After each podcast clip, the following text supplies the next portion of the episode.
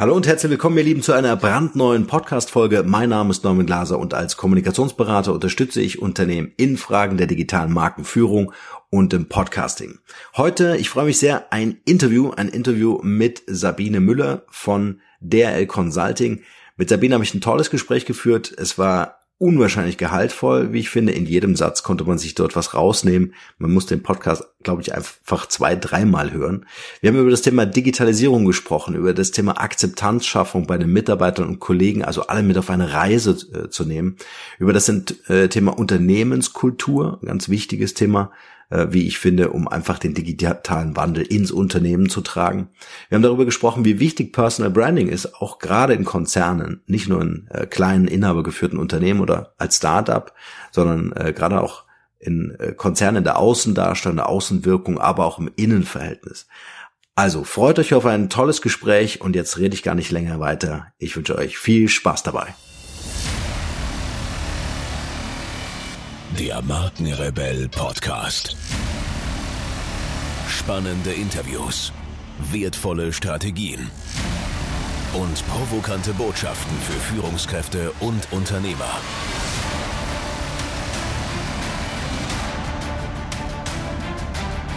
Stell dich den Herausforderungen der Digitalisierung und setze als Marke ein Zeichen. Von und mit Markenrebell Norman Glaser. Sabine, bevor wir so richtig loslegen jetzt hier mit dem Interview, würde ich dich einfach mal bitten, vielleicht stellst du dich selbst noch mal kurz vor. Wer ist Sabine Müller als Privatperson und äh, was du genau beruflich machst? Nimm uns gern ein bisschen mit rein in deine Story, wie es dazu kam, äh, wie es heute ist. Also wir fangen mal mit der Ist-Zeit am besten an. Das mhm. ist am einfachsten. Ich arbeite bei äh, Deutschen Post DHL und äh, genauer bin ich da verantwortlich für den Bereich der Consulting. Das heißt, wir sind eine ähm, Einheit, die sowohl den Konzern als aber auch externe Kunden berät äh, im Bereich Management und Supply Chain Beratung. Mhm. So das ist das, äh, das ist. Ich bin vor über 20 Jahren zum Konzern gekommen. Damals ähm, mit der Idee, naja, vielleicht bleibe ich mal zwei, drei Jahre im Logistikbereich und dann gehe ich in eine irgendeine Branche, die ein bisschen more sexy ist. Ähm, ja, dann waren es nochmal zwei Jahre und nochmal zwei Jahre und es waren immer irgendwie tolle Herausforderungen, sehr, sehr viel Veränderung und äh, das hat dazu geführt, dass ich jetzt äh, fast 21 Jahre bei dem Konzern dabei bin, ähm, der natürlich auch nicht mehr das ist, was er mal vor 21 Jahren war. Also ich habe damals bei der Deutschen Post angefangen, jetzt sind wir Deutsche Post DRL, wir waren damals ein deutsches Unternehmen, jetzt sind wir global. Ähm, so, das ist so ein bisschen, ähm, wo ich bin. Mhm. Ähm, und genauso bin ich, glaube ich, auch privat. Ich bin geboren und aufgewachsen in Hannover, ähm, bin jetzt schon sehr, sehr lange in Köln, habe in Frankreich studiert, habe im Job längere Zeit in Brasilien, in Brüssel gearbeitet und ähm, habe jetzt meinen Standpunkt hier in, im, im schönen Rheinland, ähm, bin aber sehr global unterwegs. Das heißt, Logistik ist ja eine der globalsten Industrien oder die globalste Industrie überhaupt. Wir haben äh, Berater an vier Standorten, einmal hier in Bonn, weil hier ist unser Headquarter, dann aber auch in Miami, äh, in äh, Singapur und in Shanghai und äh, machen halt sehr stark globale Projekte in, in verschiedenen Märkten und das ist sehr, sehr spannend. Wie, oft kann ich mir vorstellen, bist du auf Reisen? Das ist ja schon einiges wahrscheinlich. Also jetzt die ersten Monate war ich sehr viel auf Reisen, so im Schnitt zu so 30 Prozent. Ein wow, Drittel meines, okay. meiner Zeit bin ich unterwegs. Ja. Manchmal ein bisschen mehr, manchmal ein bisschen weniger. Kommt so drauf an. Und was ich auch gelesen habe, fand ich super spannend, ähm, äh, dass du dich für Frauen in Führungs- äh, oder Führungspositionen stark machst. Wie sieht das genau aus? Naja, wenn man sich das anschaut, unsere Führungsebene anschaut, sind wir, wir haben jetzt gerade einen Award gewonnen, wir haben 21,5 Prozent der Führungskräfte sind Frauen Stark. und ich glaube, da ist noch relativ viel Luft nach oben. Ja. Ähm, und ich versuche das halt so ein bisschen sowohl intern ähm, zu pushen, als aber auch die Frauen zu motivieren, ein bisschen aus sich rauszugehen und ja, ja. einfach ähm, versuchen, in eine Führungsposition zu kommen. Ja, warum ist dir das so wichtig? Also, dass es wichtig ist, Weil, ist außer Frage natürlich, aber die, für, für dich ganz persönlich? Also für mich ganz persönlich, ich habe den, ähm, den Bereich hier übernommen, die DHL Consulting vor zehn Jahren Und das Team, was ich damals übernommen habe, war ein deutsches Männerteam. Also meine Partner waren alles deutsche Männer im Alter von Ende 20 bis Ende 30. Mhm. Und mein Team bestand auch zu 90 Prozent aus deutschen Männern. Ähm, unsere Kunden aber nicht. Und ich habe oft gesehen, dass ähm, diverse Teams einfach ähm, viel bessere, viel innovativer sind und auch viel stärker challengen. Und ich habe vor zehn Jahren angefangen, das Team umzubauen, habe jetzt äh, sowohl was Nationalities angeht, aber auch Gender ein komplett diverses Team und äh, wir haben uns signifikant verbessert in Kundenzufriedenheit, wir haben uns signifikant verbessert in Mitarbeiterzufriedenheit und auch in Projekten, Ideen, in Challenge. Also es ist wirklich befruchtender in einem äh, in, in einem diversen Team zu arbeiten. Ja, absolut. So, das ist so ein bisschen meine Erfahrung und ähm, wir haben jetzt intern auch gesehen, dass wir natürlich, wenn wir von Diversity reden, immer gerne alles reinnehmen und sagen, oh ja, wir brauchen Diversity im Thema Alter, im Thema Frauen, in Nationalitäten, in Backgrounds und, und, und. Das heißt, wir machen ein Thema gerne breit. Mhm. Ähm, ich bin, bin sehr davon überzeugt, dass wenn man sich auf eins konzentriert und sagt, mir sind Frauen am wichtigsten, und das glaube ich ist das, was wir, was wir hier am meisten brauchen, ähm, deshalb habe ich mich auf das Thema Frauen fokussiert und ich habe halt auch gesehen, dass ich, oder ist es heute noch so, dass ich in vielen Meetings die einzige Frau bin ähm, und das wollen wir ändern oder das sollten wir ändern. Ja. Ja, ist interessant auch, äh, kommt immer so ein bisschen auf die Branchen auch an. Ne? Ähm, jetzt äh, vielleicht einfach nochmal. Äh, ja, ich glaube, das ist die Branche. Mhm. Ich weiß nicht, ob es die Branche ist. Ich glaube, das ist der Ruf der Branche. Ja, ja, wahrscheinlich. Ich glaube, die Logistikbranche hat einen schmutzigeren und mehr down-to-earth Beruf, als, als es überhaupt ist. Ja. Woran liegt das? Einfach aus Grund der Historie? Ja, aus Grund der Historie und aufgrund, dass wir halt wirklich auch physisch Sachen von A nach B hm. transportieren. Ja. Hm, vielleicht jetzt mal so äh, der Blick aus der Perspektive von dir als Unternehmerin. Äh, war das Unternehmerin-Dasein schon immer so in dir, vielleicht auch familiär geprägt oder äh, bist du da wirklich so reingewachsen, in diese Rolle? Beides. Ähm, ich komme aus einer Unternehmerfamilie. Das heißt, ich bin in einer Unternehmerfamilie aufgewachsen, damit das immer über das Geschäft geredet wurde ähm, und fand das schon immer erstrebenswert, bin aber dann so reingewachsen. Also ich eine Konzernstrategie begonnen, äh, eine Konzernkarriere begonnen, war auch in der Konzernstrategie. Also bin auch über eine funktionale Karriere reingegangen, habe dann irgendwann gesagt, ich möchte schon irgendwie meinen eigenen Bereich verantworten, weil das ist es, was mich motiviert und was mir Spaß macht. Mhm. Ja. Und das tut's auch. Schön. Weil das ist ja ein ganz wichtiger Punkt, ne? dass es dann irgendwie schon mit Leidenschaft funktioniert, um es einfach auch langfristig betreiben zu können. Das stimmt. Ja.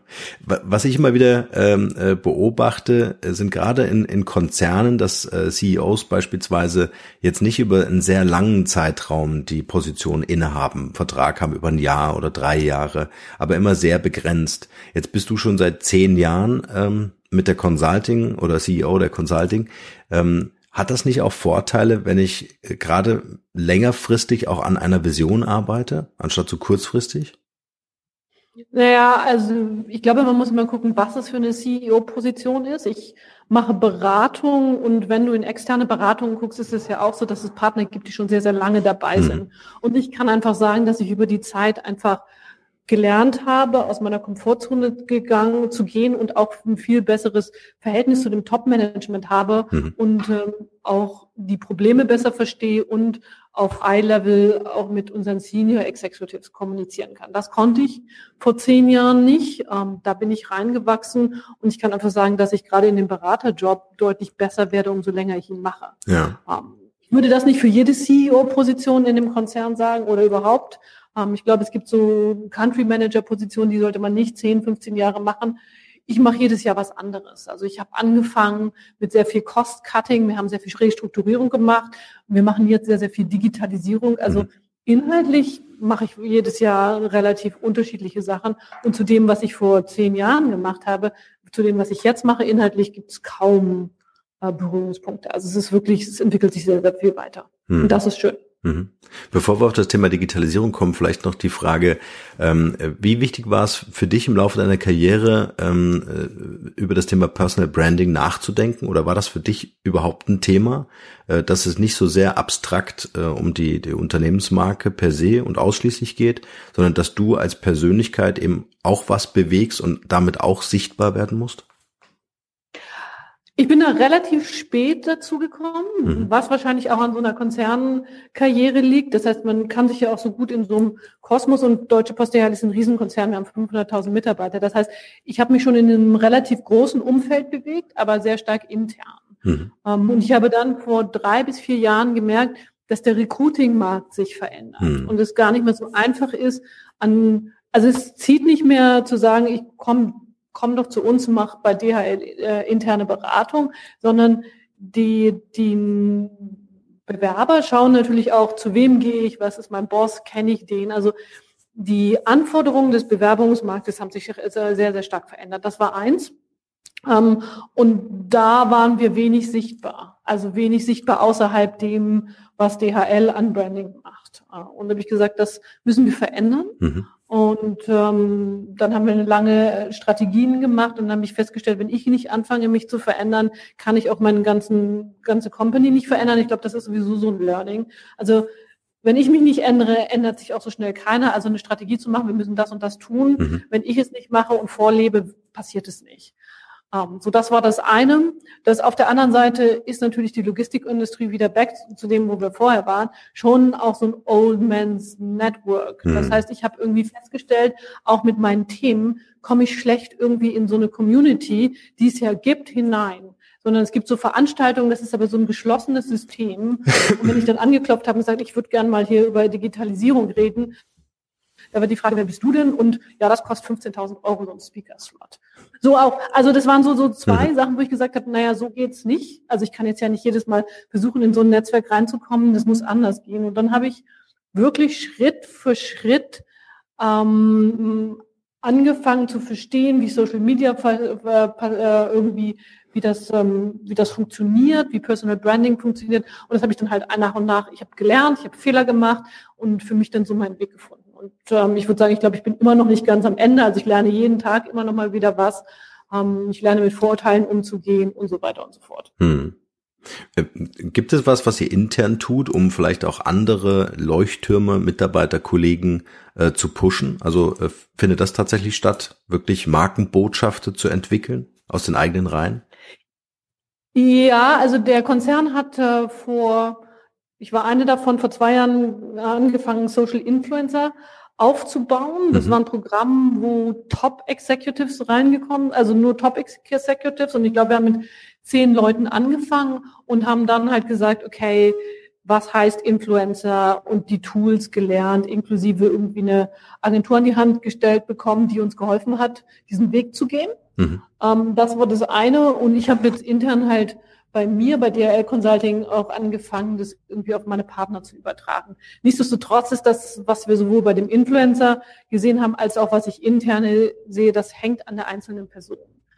Man kann schon ein bisschen helfen, aber es ist viel Arbeit mhm. und derjenige, der es macht, muss es, selbst muss erkennen. es wollen. Ja, genau. Ja. Muss es selbst erkennen und mhm. wollen, weil das ist irgendwie was, was noch on top kommt und das ist irgendwie auch was, was regelmäßig gemacht werden muss. Also ich kann jetzt nicht sagen, ich mache jetzt mal zwei Monate Pause, weil ich habe so viele andere Themen, sondern es ist irgendwas, was, was halt jeden Tag oder jede Woche noch mit draufkommt. Ja. Aber da bist du, finde ich, ein, ein tolles Beispiel. Deswegen haben wir dich auch eingeladen in diesem Podcast, um einfach äh, klar zu machen, dass äh, dieses Thema Personal Branding jetzt nicht nur den YouTubern äh, ähm, äh, verbleibt, sondern dass das natürlich auch ein Thema ist, was man gerade in Konzernen ähm, äh, in der Multiplikation von Botschaften und dergleichen einfach auch ähm, ja als sehr bedeutsam einstufen kann ne? oder muss. Ja, und ich war überrascht, wie stark ich doch auch internen Einfluss habe. Also ja. ja, es ist Social Media, aber ich bin ja natürlich schon in meinem internen Netzwerk. Das heißt, ich kann auch intern in einem Konzern über Social Media was bewegen. Mhm. Also es gibt eben noch zusätzliche Medien als unsere Führungskräfte-Tagungen und irgendwelche Konferenzen, auf denen ich sprechen kann. Es ist schon auch so ein Thema, wo ich auch viele Themen, die jetzt an mich rangebracht werden, intern, die ich vorher nicht gesehen hätte. Mhm. Ja. Lass uns einen kleinen Schwenk machen. Du hast vorhin gesagt, euer Fokus ist momentan auf dem Thema Digitalisierung. Was bedeutet Digitalisierung für dich persönlich und was bedeutet das für DHL? Also vielleicht fangen wir mal mit äh, DHL an. Für uns, wir haben uns das einmal aufgeschrieben und gesagt, für uns bedeutet gibt es zwei Sachen. Einmal gibt es das, ähm, wir nennen es Small I, also das kleine I, was alles mit Automatisierung zu tun hat. Und sagt, okay, die Logistikindustrie verändert sich, ähm, Prozesse werden automatisiert. Das können Roboter sein, das kann Virtual Reality in unseren Warehouses sein, ähm, es können aber auch Bots in irgendwelchen Zahlungsprozessen sein.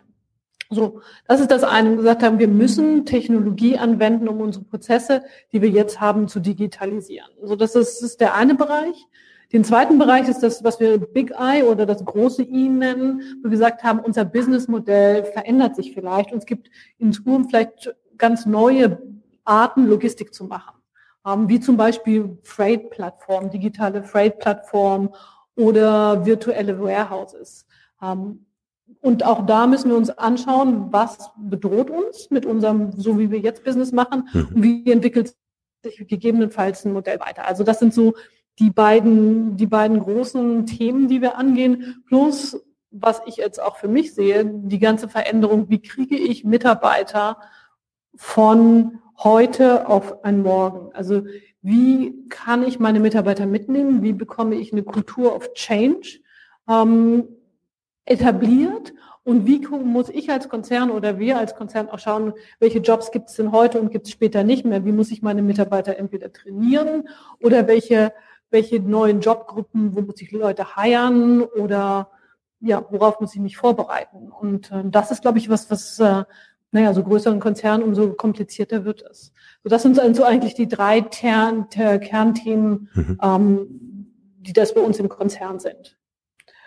Ähm, für mich person persönlich heißt es Veränderung treiben. Und das, was ich vorhin schon gesagt habe, ich halte es für wichtig, vorne dabei zu stehen und auch Veränderungen vorzuleben.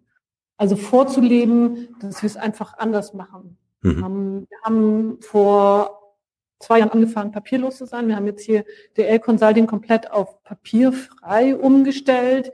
Wir haben ein neues Office-Konzept. Ich habe vor, ja, vor vier Monaten mein Office aufgegeben. Das heißt, wir haben jetzt so ein Zonenkonzept, aber keiner meiner Führungskräfte und einschließlich mir hat noch ein eigenes Office. Also wir versuchen natürlich auch Veränderungen im Konzern vorzunehmen.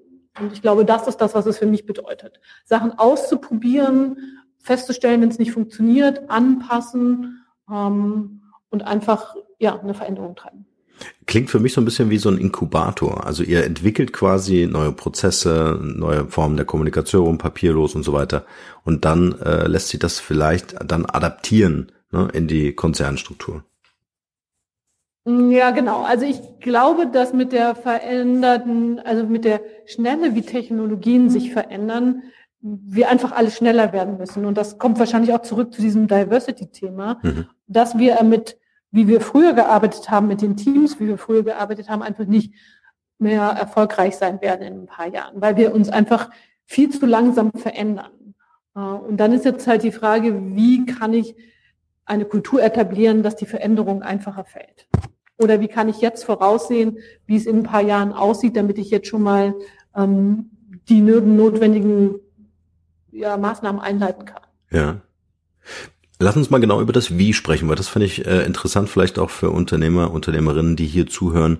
Äh, wie kann ich Akzeptanz schaffen, beispielsweise bei den Mitarbeitern? Wie kann ich äh, meine Mitarbeiter mitnehmen auf die Reise, auf dem Weg, äh, den digitalen Wandel auch in meinem Unternehmen umzusetzen? Also ich glaube, wir müssen als erstes die Angst nehmen. Mhm. Und die Angst, die, glaube ich, in vielen Mitarbeitern ist, das ersetzt meinen Job.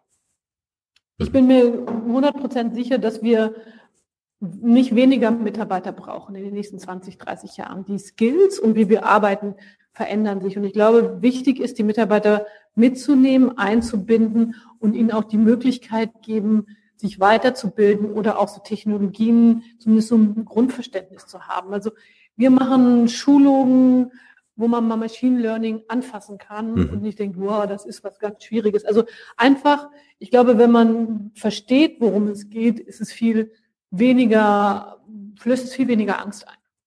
Ja. Also ich glaube, das ganze Thema, sich mit dem Thema auseinanderzusetzen, zu lernen, aber auch in Stunden zu schauen, was verändert sich und die Mitarbeiter mitzunehmen, das ist, glaube ich, wichtig. Ja. Wie können und es vorzuleben, ja. das ist halt das Zweite, mhm. und es vorzuleben und sich selber halt auch zu verändern mhm. und dazustehen und zu sagen, kommt, ich, für mich ist das genauso ein Veränderungsprozess und ich habe, ich zum Beispiel habe 20 Jahre lang, bin ich morgens in den Job gekommen, habe hier gearbeitet oder bin auf Dienstreise gegangen, bin abends wieder zurückgefahren.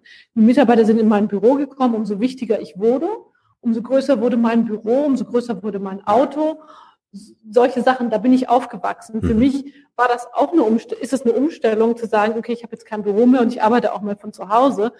Das ist jetzt nichts, was natürlich kommt. Das ist super. Ich habe, ich gewöhne mich daran und ich, es gibt ganz, ganz viele Vorteile. Aber es ist schon was, wozu ich mich am Anfang zwingen musste. Und ich glaube, das ist Veränderung. Es ist aus der Komfortzone raus. Und natürlich auch ein Stück weit äh, Komfort aufgeben, vielleicht, ne? wenn das Büro schön groß und gemütlich war. Ähm, kann ich mir gut ja, vorstellen. Ich, für mich ist es mehr Komfort, flexibler zu sein. Also ich habe jetzt irgendwie, kann, wir haben irgendwie so eine Art Wohnzimmer, wo ich mich mal hinsetzen mhm. kann, mhm. wenn ich mit einem Mitarbeiter einfach nur mal, mal sprechen will über seine, über seine berufliche, was er, was er weiter machen will. Ich habe mhm. aber auch Meetingräume, wo ich wirklich konzentriert arbeiten kann. Also ich kann jetzt, ich habe mehr Spaß am Arbeiten, weil mein Umfeld schöner ist und weil ich viel näher an meinen Mitarbeitern bin.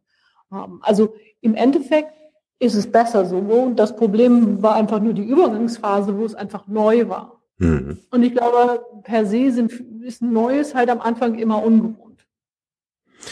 Ja, bis hin zu, und das wäre jetzt auch noch eine Frage, gab es Ablehnung, die du gespürt hast? Und wenn ja, wie bist du damit umgegangen? Also Ablehnung von Mitarbeitern, die gesagt haben, ich möchte aber nicht so arbeiten, die vielleicht vom Mindset her auch noch nicht auf dieser neuen Unternehmenskultur waren? Ja, wir, wir haben das jetzt angefangen, wir sind noch mittendrin. Mhm. Ähm, und wir nähern uns dem Problem halt agil. Also das heißt, wir, wir machen das jetzt, wir haben jetzt mal so angefangen, wir schauen jetzt, was die Probleme sind, dann schauen wir, müssen wir was anpassen oder nicht. Äh, also von daher sind wir gerade am Anfang dabei. De facto ja, einen oder anderen, der sagt, ich will eigentlich mein Office nicht aufgeben, mit meinem Team zusammen in einem Raum zu sitzen, das war, ist so schön. Mhm. Das schauen wir uns jetzt mal an. Also das ist jetzt was, was jetzt über die nächsten Wochen oder Monate, wir gucken einfach mal, was muss man verändern, wie arbeitet man in Zukunft im Team zusammen oder was müssen wir hier in unserem Konzept ändern. Hm. Und ich glaube, das ist wichtig bei Digitalisierung, dass wir, dass man deutlich agiler wird, auch wie man an Probleme rangeht. Also nicht mehr das Gesamtproblem runterbrechen, sondern erstmal anfangen, dann wieder ein bisschen anfassen, anpassen und dann den nächsten Sprint. Wir haben auch nicht unser gesamtes Office umgebaut, zum Beispiel jetzt bei dem, sondern nur ein Drittel. Und jetzt schauen wir uns das mal an. Genauso ist das bei vielen Projekten, ähm, die wir auch für den Konzern machen. Wir, wir fangen erstmal an, machen vielleicht eine kleine Software und dann schauen wir mal, wo wir sind und dann gehen wir den nächsten Schritt. Ich glaube, das ist so komplex geworden. Digitalisierung und unsere Welt um uns herum ist so kompliziert, dass wir zum einen damit umgehen müssen, dass wir nicht alles auf einmal verstehen. Mhm und dass man Sachen teilweise halt auch in kleinere Einheiten runterbricht und nicht bis ganz zum Schluss schon durchgedacht hat. Mhm. Ich glaube, das ist wichtig. Was wir, glaube ich, gern machen in Deutschland. Also erst muss das Konzept äh, abgewogen und über Jahre hinweg ausgearbeitet sein, bevor wir in die Umsetzung kommen. Ja, genau, das ist der Punkt. Und ich glaube, was, was für mich wichtig war und was ein Learning aus den letzten Jahren ist, ist, ich muss mich von dem Druck wirklich befreien, dass ich als Chef eine Lösung für alles habe. Ja. Also lerne und ich habe gelernt oder ich lerne immer noch, auch mal keine Antwort zu haben und wirklich zuzulassen, dass ich ratlos bin. Mhm. Ähm, also das ist was, was glaube ich wichtig ist bei Digitalisierung, dass wir es halt nicht bis zum Schluss durchdenken und noch nicht das fertige Konzept haben, wenn wir loslaufen. Und ich glaube, das ist gut. Mhm. Aber das, das ist halt irgendwie, wie du sagst, für Deutsche wahrscheinlich von kulturell immer noch schwieriger, weil wir gern so organisiert sind. Und weil wir gern, glaube ich, in, in Projekten beauftragen auch, ja, ob jetzt intern oder extern, ist es immer so, äh, ich will erst genau wissen, was ich bekomme. Also welche neue Arbeitsweise bekomme ich, wenn wir Digitalisierung machen, welche neuen Prozesse bekomme ich. Und das, was du gerade beschreibst, ist ja dieses Clustern, also diese Komplexität äh, rausnehmen oder oder äh, handelbar machen, indem man Cluster baut und sagt, wir nähern uns dem dem Problem auch mit der nötigen Demut zu sagen, okay, wir lernen auch im Prozess. Ja, also für uns ist auch Erfolg, wenn wir sagen, wir wissen, wie es nicht funktioniert. Ja, ja genau. Hm. Und das ist, das ist wichtig. Ähm, und das ist, glaube ich, auch was, was wir lernen müssen, die Mitarbeiter zu ermutigen, auch Fehler zu machen. Das ist natürlich schon was, was kulturell auch verändert werden muss, dass ich muss vertrauen und ich muss mich zurücknehmen und nicht sagen, okay, das Projekt läuft gerade nicht so und deshalb mache ich mit dir jetzt einen täglichen Touchpoint und guck mir das an. Also du machst es hier gerade nicht richtig. Jetzt kommst du hier jeden Tag zu mir an meinen Schreibtisch und dann gucken wir uns das Problem an und dann helfe ich dir. Sondern auch da sagen, okay, dann mach einfach mal weiter, melde dich bei mir, wenn du mich brauchst und wenn du einen Fehler machst, machst du einen Fehler. Dann lernst du daraus und versuch's einfach mal. Mhm. Ist für mich total spannend, das von dir zu hören, weil ich habe ehrlich gesagt also von außen kommt, hat man natürlich sehr schnell die Schublade offen, Großkonzern, behäbig, äh, Agilität und so weiter. Daran ist nicht zu denken. War die Art und Weise, wie ihr euch dem ganzen Thema nähert und öffnet, vor allem auch, war das schon immer eine Strategie von DHL, dass DHL Consulting genau so aufgestellt sein soll? Oder ist es so eine Entwicklung gewesen, die du vielleicht auch ähm, äh, im Doing vorangetrieben hast? Also dass sich das einfach so entwickelt hat? Ich glaube, das ist, für mich ist das eine der wichtigen Sachen. Ich glaube, die Stärke, um zu überleben, ist ganz wichtig, sich irgendwie dem Wandel anzupassen. Mhm. Und äh, das haben wir, ähm, das haben wir vor ein paar Jahren, wir sind, wir haben einmal signifikant Mitarbeiter abgebaut, weil wir es halt nicht gemacht haben. Und das war so ein Fehler, aus dem ich gelernt habe und gesagt, okay, so geht es nicht. Wir müssen irgendwie immer einen Schritt voraus sein und wir müssen, wir müssen uns schneller verändern und wir können uns schneller verändern, weil wir eine kleine Einheit sind als so ein ganz großer Konzern. Wir müssen uns schneller verändern, wir müssen dem Ganzen vorausgehen. Und das ist was, ähm, was uns jetzt, äh, wo uns Erfolg jetzt auch recht gibt. Ja. Was für mich auch ein ganz wichtiges äh, Thema ist, ist das Thema Entscheidungen treffen. Du hast vorhin gesagt, das ganze Thema Digitalisierung birgt natürlich auch so eine enorme Geschwindigkeit, also schnell reagieren zu können, schnelle Entscheidungen treffen zu können. Ähm, was befähigt euch, habt ihr einen bestimmten Prozess oder äh, äh, ja, einen bestimmten Prozess, wie ihr Entscheidungen trefft, um einfach auch schnell zu sein, dass schnell was ins Rollen kommt, schnell was in die Umsetzung geht? Naja, was es, was es einfacher macht, ist, dass wir, wir sind eine eigene Einheit mhm. in einer eigenen GmbH und wir sind relativ wenig an großen Prozessen äh, an Konzernprozesse gebunden. Mhm. Ähm, wenn du natürlich jetzt irgendwie größere Vorhaben hast und irgendwie eine Firma kaufen willst oder wie auch immer, dann wird das natürlich auch schnell kompliziert. Ich glaube, was uns befähigt, ähm, zwei Sachen, was uns befähigt. Zum einen habe ich sehr großen Trust von meinem Chef. Mhm. Der lässt mich machen. Ähm, ich kann jederzeit zu ihm gehen, ich kann ihn jederzeit fragen, wenn ich Hilfe brauche. Aber er gibt mir sehr, sehr viel Verantwortung, aber auch Vertrauen. Ähm, also das ist das eine, in dem Bereich habe ich also die Freiheit auch zu handeln. Plus wir sind wirklich eine kleine Einheit, die nicht so stark in Investment und in irgendwelchen größeren Konzernprozessen eingebunden ist. Und das gibt uns die Möglichkeit, halt mal Sachen auszuprobieren und ähm, ja, dann zu schauen, passt es oder passt es nicht. Hm. So ein schöner Satz, den du gesagt hast. Vertrauen gibt mir die Freiheit zu handeln. Also es ist, ähm, glaube ich, auch einfach ein eine wichtige Grundlage für deine Arbeit, ne? der Raum, den du hast. Ja, und ich meine, das ist nicht nur für mich so, und ich glaube, das ist für alle wichtig, die mhm. jetzt in Zukunft führen wollen durch die Veränderung.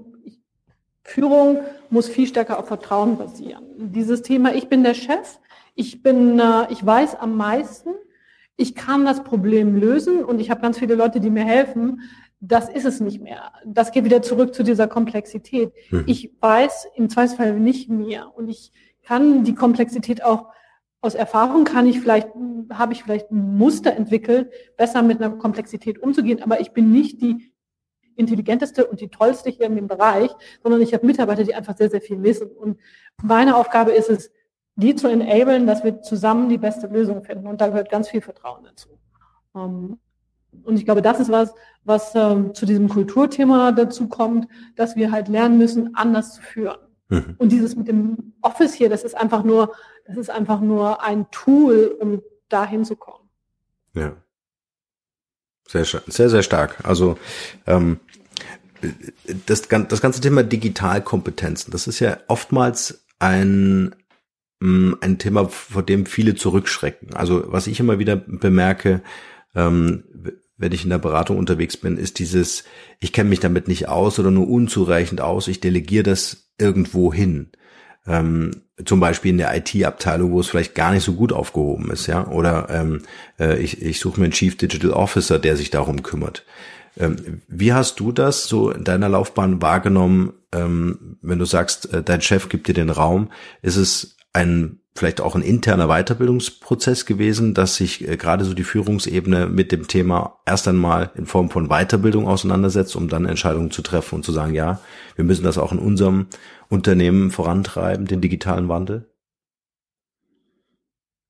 Ich glaube, man kann als Chef ganz schwierig Sachen entscheiden und ähm, auch vorantreiben, wenn man sie nicht zumindest ansatzweise versteht. Hm. Ähm, und äh, deswegen, wir haben jetzt, also in meinem Top-Führungsteam, haben wir vor zwei Jahren uns mal einen halben Tag rausgezogen und wir hatten drei, vier Leute dabei, die uns beigebracht haben, wie man so ein Board programmiert. Mhm. Ähm, und nein, ich könnte, also ich habe zwei Sachen gelernt. Zum einen, ja, mit ein bisschen Training und ein bisschen länger könnte ich das. Das ist also jetzt auch nicht Rocket Science. Ja, es mhm. ist man, es ist was, was man lernen kann. Es ist das Erste. Äh, das Zweite ist, es ist irgendwie ähm, relativ klar, was man vorher machen muss und wie man, wann man so ein Bot einsetzen kann. Also ich habe sehr, sehr viel gelernt mhm. und ich habe auch so ein bisschen die Angst davor verloren, oh Gott, da brauchen wir jemanden, der so ein Bot trainiert. Äh, und ich glaube, das ist einfach wichtig zu verstehen, was gibt es denn da? Äh, auch Blockchain. Ich verstehe es immer noch nicht bis ins Letzte, mhm. aber ich habe so ein grobes Verständnis, was Blockchain kann und was es eben nicht kann und wo es funktioniert und wo es nicht funktioniert. Und ich glaube, das ist einfach wichtig und auch da ran an die Komplexität und ran an die Themen. Ich glaube, nur so kann man entscheiden, wie sich der eigene Bereich weiterentwickelt ja? und ja. Ähm, was, was, was wirklich kommt. Ja. Jetzt gibt's ja diverse Studien, Oxford-Studie und so weiter. Ich glaube, 49 Prozent äh, war die Zahl äh, der Jobs, äh, die wir heute haben, wird's in 20 Jahren oder 15 Jahren nicht mehr geben. Äh, Richard David Precht als Philosophen unseres Landes, äh, äh, der sagt es auch. Ähm, wie siehst du das, wenn du so in die Glaskugel schauen müsstest, so in fünf bis zehn Jahren? Wie wird sich das speziell jetzt bei DHL entwickelt haben, wenn wir daran denken, Lager automatisieren, Prozesse werden äh, digitalisiert? Ähm, wird es neue Berufsbilder geben? werden wir ähm, mehr Raum und Freiheit bekommen, in dem äh, Robotik und so weiter die Arbeit erledigt und werden wir uns auf was Neues konzentrieren oder was siehst du? Also das ist was, was wir jetzt äh, gerade mit dem Konzern diskutieren. Mhm. Ähm, ja, also ich glaube generell wird es eine Zusammenarbeit von Mensch und Maschine geben. Mhm. Ähm, also die Maschinen werden nicht komplett die Menschen ersetzen. So, es wird, es werden Prozessteile sein, die ein Bot übernimmt oder teilweise vielleicht ganze Prozesse, aber es wird nie ein Bot, zumindest nicht in den nächsten 10 bis 15 Jahren komplett die sämtlichen Operations übernehmen. So, mhm. das heißt, was wir jetzt äh, zum einen müssen wir lernen, dass der Mensch mit der Maschine zusammenarbeitet. Wir haben das jetzt zum Beispiel in einem Invoicing-Prozess gemacht. Da haben wir Teile, Daten raussuchen aus irgendwelchen unterschiedlichen Systemen. Das macht ein Bot und äh, finalen Schritt macht dann immer noch der Mitarbeiter oder irgendwie sowas. So, also von am einen glaube ich, wir müssen lernen und unsere Mitarbeiter damit dahin zu führen, dass es in Zukunft, dass jeder von ihnen mit irgendwas zusammenarbeiten wird, sei es eine physischen Roboter oder mit, mit der Artificial Intelligence. Und ich glaube, das ist was, was wir lernen, was wir, was wir lernen müssen. Mhm. Das zweite, äh, es wird ein paar Jobs wird es vielleicht gar nicht mehr geben. Ich brauche, wenn ich wirklich ein autonomes Fahren, wenn das wirklich kommt, brauche ich keinen Fahrer mehr. Also ich brauche keinen mehr, der in dem LKW sitzt. Aber ich brauche jemanden, der irgendwie in so einer Schaltzentrale sitzt und guckt, ja, wo mhm. ist denn mein LKW oder eingreift, wenn es anders einzugreifen gibt. Also ich glaube, ein paar von den Jobs entwickeln sich auch weiter. Mhm. Und das kommt jetzt halt wieder zu dem, was ich am Anfang gesagt habe. Und versuchen das zu identifizieren, um jetzt mit einem Training anzufangen, um unsere Mitarbeiter zu trainieren, zu sagen, okay, diese ganze Berufsgruppe gibt es vielleicht irgendwo, oder diese Jobkategorie gibt es zu 80 Prozent nicht mehr. Mhm. Was machen wir denn? Wie kann ich denn, aber es wird neue Jobs geben, es wird Bots-Trainer geben, es wird jemanden geben, der so Bots fahren beaufsichtigt und, und, und. Es gibt natürlich auch neue mhm. Jobkategorien. Und ich glaube, das muss man sich einfach überlegen und dann halt einfach schauen, wie komme ich von A nach B. Mhm. Ähm, plus Wachstum. Ich würde sagen, die Logistikbranche ist eine der stärksten wachsenden ähm, Branchen. Ähm, wenn du mal guckst, wie viel du jetzt online bestellst und wie viel du vor zwei Jahren online bestellt hast und wie viel du vielleicht in zwei Jahren online bestellst. Also ich würde mhm. sagen, es wird eher noch mehr. Mhm. Ähm, also von daher wachsen wir ja auch. Mhm. Und das kommt halt auch noch dazu. Ja, ich glaube auch die, die, die ganzen digitalen Services, die letztendlich um eine individuelle Betreuung vielleicht äh, auch nicht äh, drumrum kommen, ja, die werden halt auch zunehmen, ja. Sehr interessant. Ich finde es auch super, äh, äh, die, was du gesagt hast, die Befähigung der eigenen Leute, also zu erkennen, dass die Mitarbeiter natürlich auch eine ganz wertvolle ähm, äh, ja, Ressource will ich nicht sagen, aber äh, also ganz wertvoll sind für das Unternehmen und dass äh, dort halt einfach auch genauso äh, der Wandel einsetzen muss, indem man Weiterbildungsprogramme aufsetzt, ähm, um einfach zu schauen, äh, wo können wir an anderen Stellen genau dieses Wissen äh, platzieren. Weil das treibt mich zu der Frage nach den Fachkompetenzen. Ähm, äh, die ihr vielleicht sogar von außen braucht. Also ich, du sagtest Artificial Intelligence, das braucht Programmierer und dergleichen. Äh, wie schafft ihr die Attraktivität von DRL wirklich so hoch zu halten, dass ihr für solche Projekte auch wirklich gute Leute bekommt? Weil die sind im Zweifel ja nicht aus den ja, eigenen Reihen zu finden. Ne? Also es funktioniert, ähm, es ist halt viel Arbeit. Ähm, es mhm. ist viel Arbeit nach außen. Also zum einen, was, was ich mache, aber auch was der Konzern macht. Es ist viel Recruiting, wir gehen an Messen. Also es ist schon auch viel rausgehen und sagen, kommt, die Logistikbranche ist wirklich attraktiv. Und wenn wir, wenn man sich das anschaut, wenn man sich so eine Supply Chain End-to-End -End anschaut, das ist wirklich eine tolle Sache. Und ich glaube, für jeden, der irgendwie Komplexität gerne hat, ist das eine super Industrie und wir sind noch lange nicht am Ende. Mhm. Ähm, und die Visibilität wird besser.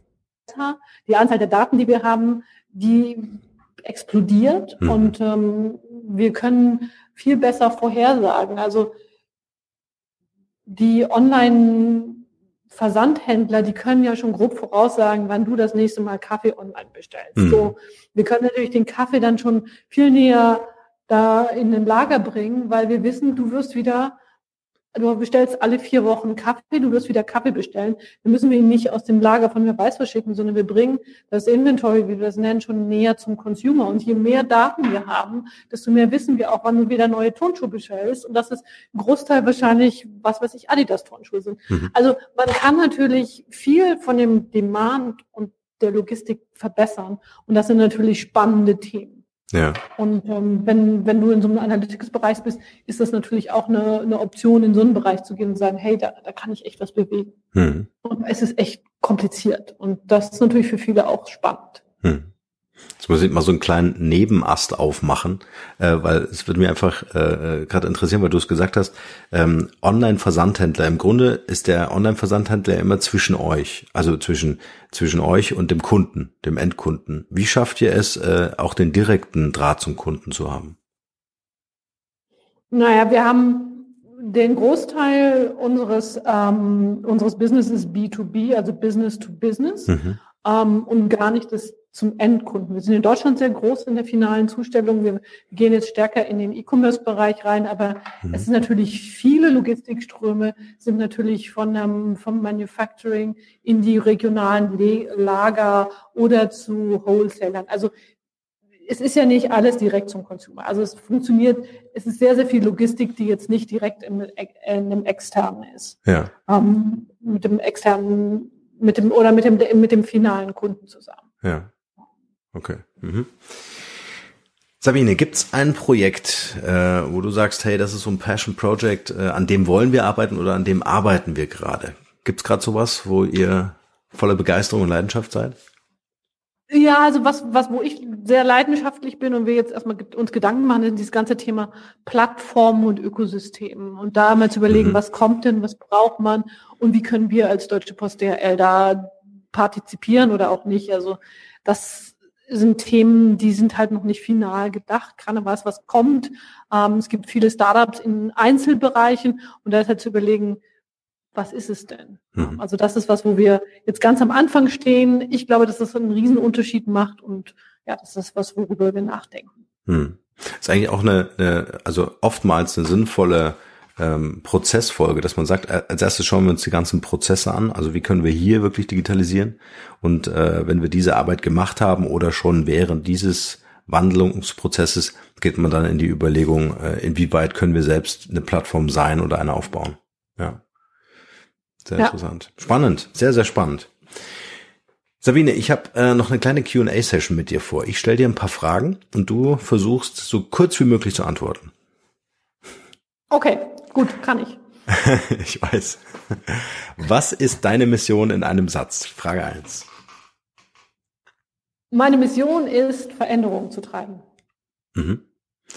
Meine Lieblingsfrage, hast du ein Talent, von dem bisher keiner weiß? Nein. nö, dazu, nö, das, Gut. nein. Wenn die Leute an dich denken, was ist das eine Wort, wofür du selbst als Marke bekannt sein willst oder schon bist? Ich habe drei. Es ist einmal Logistiktrends, digitale Transformation und Frauen in Führungspositionen. Mhm. Das ist das, wofür meine Marke steht. Mhm. Welcher Moment oder Rat hatte für dich einen besonders nachhaltigen Einfluss auf dein heutiges Leben oder auf dein Business? Ähm, meine Oma hat immer gesagt, Märchen sind wahr. Nicht, weil sie uns erzählen, dass es Drachen gibt, sondern weil sie uns erzählen, dass Drachen besiegt werden können. Und das habe ich mir einfach immer als mein Leitspruch gehabt. Schön. Und wenn ich mal nicht weiter weiß, dann denke ich mal an die Drachen. das ist sehr schön, ja. Was ist das Wertvollste, was wir von dir lernen können? Um, ich glaube, ich habe mein Ziel erreicht oder ich, ich freue mich, wenn irgendjemand aus diesem Podcast was mitnimmt, seine Komfortzone verlässt, was anderes sich einfach verändert. Hm. Das ist äh, das, was ich wichtig finde. Da bin ich ganz sicher. Ähm, kannst du unsere Internet-Ressourcen oder Mobile-Apps empfehlen, die dich vielleicht produktiver machen oder die ihr als Team äh, in der Kommunikation zum Beispiel einsetzt? Also wir verwenden Office 365 mhm. auch als App. Das ist das, was mich hier in dem letzten Jahr relativ stark pro, ähm, ähm, im, im, im Ganzen produktiver gemacht hat. Ansonsten Twitter, äh, Audible. Ich bin Podcast-Junkie. Also immer, wenn ich im Auto sitze äh, oder irgendwo, dann höre ich einen Podcast. Das ist einfach, macht Spaß. Mhm. Äh, und man lernt was dabei. Das ist super. Ähm, jetzt kennen ja nicht so viele Podcasts. Jetzt sagst du, du bist Podcast-Junkie. Äh, ähm, was sind so noch drei, also außer dem Markenrebell-Podcast natürlich, aber äh, was sind so drei Podcasts, die du sagst, hey, das wäre eine echte Empfehlung? Also ich höre immer, das ist aber Audible, ähm, den Spiegel-Podcast ja. wöchentlich. Den finde ich wirklich sehr, sehr gut. Dann höre ich On the Way to New Work. Yes. Den finde ich auch sehr, sehr schön. gut. Ja. Und ähm, auf Englisch von, von Radu Leaders in Supply Chain and Logistics. Mhm. Das sind die drei, die ich immer höre. Und ansonsten habe ich hm, durch Empfehlungen ganz viele, wo ich immer mal reinhöre. Mhm. Und natürlich den Markenrebell. Sehr schön. Sabine, ähm, wir packen natürlich alles in die Shownotes für die, äh, die jetzt hier zuhören und das versuchen gerade alles aufzuschreiben, äh, wie immer. Das ist unser Service für euch da draußen. Ähm, Sabine, kannst du uns ein Buch empfehlen, was für dich einen großen Mehrwert hatte? Ja, 21 Lektionen des 21. Jahrhunderts von Yuval Harari. Ähm, super Buch, zum, regt zum Nachdenken an, ähm, diskutiert die Fragen der, der heutigen globalen Agenda mhm. und auch wie man sich am besten auf 2050 vorbereitet. Und das finde ich einfach super. Mein Lieblingszitat, äh, in einer von irrelevanten Informationen geprägten Welt ist Klarheit Macht. Ähm, finde ich super. Also Schön. ich kann da immer mal wieder ein bisschen, ich höre es auch, ich ja. lese es nicht, ich höre es. Mhm. Äh, das kann man immer mal wieder ein bisschen hören und auch immer mal wieder, da sind so viele Sachen darin, über die man nachdenken kann, ist super. Ja, packen wir auch mit in die Shownotes. Welche drei Interviewgäste würdest du hier gern im Markenrebell Podcast mal hören? Wen kannst du uns empfehlen? Ähm, also, Bezug auf Marke, ich würde, ich finde die Janina Kugel gut, die HR-Chefin von äh, Siemens. Mhm. Und ich habe einmal bei einem Seminar Susanne Grieger-Lange. Ja, die haben wir schon zweimal hier im Podcast gehabt. Ja, die, die finde ich auch super. Mhm. Mehr habe ich nicht. Aber äh, Frauen ist super, das äh, steigt auch oder erhöht auch unsere Frauenquote hier. Sehr gut. Ja, dann würde ich sagen, Sabine, es war ein tolles Interview. Ich danke dir vielmals für deine Zeit und ich würde dir gerne die letzte Frage geben für dein Schlusswort, nämlich was ist dein bester Tipp für ein glückliches und erfülltes Leben? Mein bester Tipp ist, hadere nicht mit den Sachen, die du nicht ändern kannst. Damit fahre ich gut. Schön. Das lassen wir genauso stehen. Hab vielen Dank für deine Zeit. Norman, vielen, vielen Dank. Hat Spaß gemacht. Danke, Sabine. Tschüss. Tschüss.